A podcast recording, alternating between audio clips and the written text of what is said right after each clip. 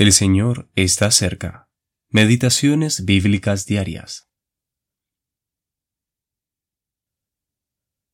Dios los ha escogido desde el principio para salvación mediante la santificación por el Espíritu y la fe en la verdad.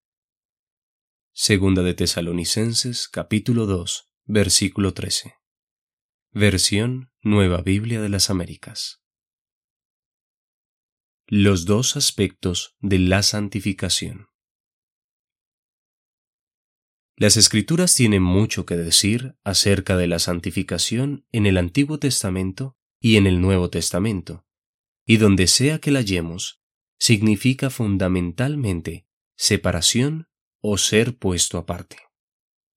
En el Antiguo Testamento, la palabra santificación se utiliza tanto en relación a cosas como a personas mientras que en el Nuevo Testamento está limitada a estas últimas.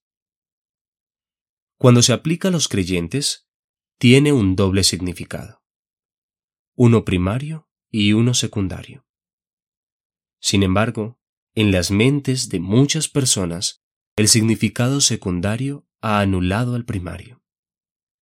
Para muchos, la santificación de los creyentes es un proceso por el que somos hechos cada vez más santos y agradables a Dios. Pero su significado primario es que, por un acto de Dios, hemos sido apartados para Él mismo. En el sentido primario, todo creyente ha sido apartado para Dios. Esta santificación posicional es un hecho objetivo y absoluto.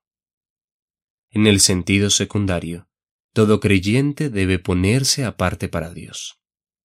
Esta santificación práctica y progresiva es una experiencia subjetiva. Y cuando permitimos que la experiencia subjetiva eclipse el hecho objetivo, las cosas se salen de su lugar. No nos volvemos más santos por alcanzar cierto estándar de santidad práctica. Somos santificados de Dios y debido a ello, la santidad nos incumbe. Así es como Dios quiere que sea y es según el principio de la gracia.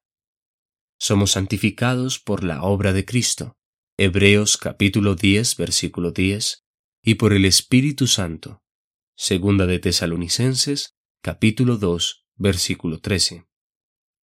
También está a nuestro lado, con las medidas que debemos tomar para promover la santificación. Debemos evitar ciertas cosas, apartarnos de iniquidad, y limpiarnos de los instrumentos de deshonra. Así es como progresa la obra práctica de la santificación. Es la gran obra que el Señor está llevando a cabo con su iglesia. Para santificarla, habiéndola purificado en el lavamiento del agua por la palabra. Efesios capítulo 5, versículo 26. F. B. Hall